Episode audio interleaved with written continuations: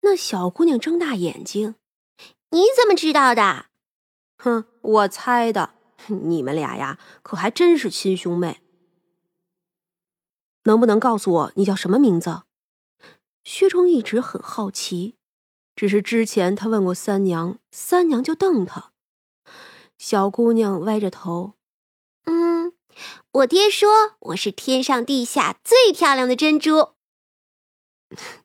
是啊，你就是。那你叫什么呢？我叫玄珠珠。好可爱，好可爱的名字。那小姑娘更是骄傲了。本来就是，我就是最好看的。天地的公主都不如我，她呀都没有脚呢。那你看我的脚是不是最好看？以后啊会变得很大很威武的。薛冲伸出手，却没有摸上去。虽然很可能是在幻境中，但是啊，还是不要摸了。这时候的三娘还小，龙族的脚可是很特殊的。你是不是想摸我的脚啊？我告诉你，不许乱摸！谁敢摸我的脚，我就打死他！好，我不摸。那以后你也不会给别人摸了？绝对不会，谁都不能摸的。好，猪猪说的呀，都很对。那小姑娘呢，就很满意，随手摸出一颗珠子，那给你。你虽然丑，但是也不错啦。那是一颗碧蓝色的珠子，散发着温润的光芒。这是什么呀？这个呀，叫做肾珠，几千年才会有的。那拿去吧。薛冲却忽然警觉了起来，他直觉拿了这个东西就会出事的，快丢掉！哼，为什么？薛冲咬牙要去拿，要毁掉。小姑娘呢，却更大声的笑了起来。然后啊，慢慢化作一个大人，正是三娘。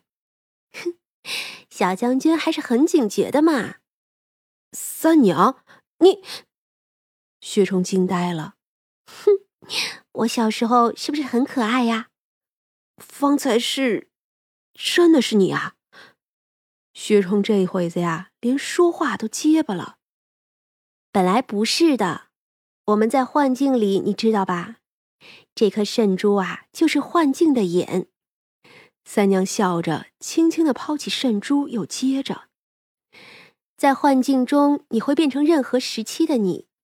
你呢是没有变，是因为呀，你已经不是凡人了。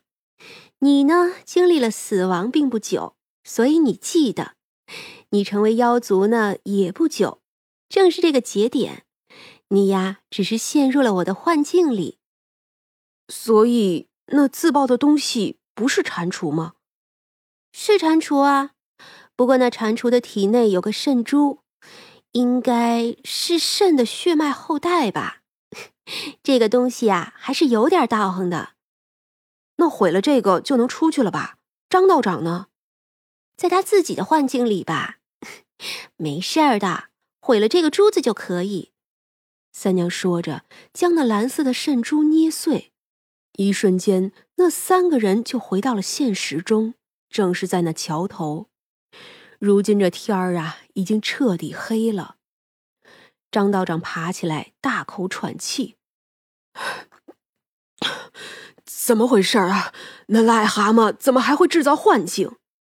他有肾的血脉，会制造幻境，并不奇怪。现在他已经自爆了，就算是没了。”三娘有点不解的咂咂嘴。竟然有跟癞蛤蟆生孩子的肾，嗯，不能吗？也不是不能，就是少见。哎呀，走吧，回去了。三娘没有说的太透彻。三个人回到了无畏馆，给张道士找地方洗漱了一番，又吃饱之后，他才走的。三娘这才解释：肾你听说过吧？海市蜃楼的那个慎，他们呀性情温顺，却生来有编织幻象的能力。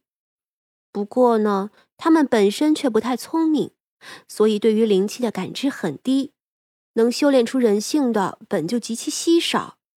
但是，一旦有的话，就是十分强大无敌了。他们本身的战斗力呀是不强的，但是编织的幻象却很强大，能将对手给困住。我呀，曾见过一个十几年肾妖死后留下的幻境，它成了某些修仙界万年内都拿去炼心的秘境。如今这一颗肾珠看起来也是有个几千年道行的。既然是在那蛤蟆的身子里，想必呀是他的血亲。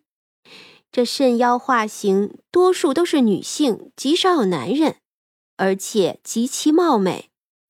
但是不管男女，跟癞蛤蟆成亲生孩子，那也是稀奇少见呀。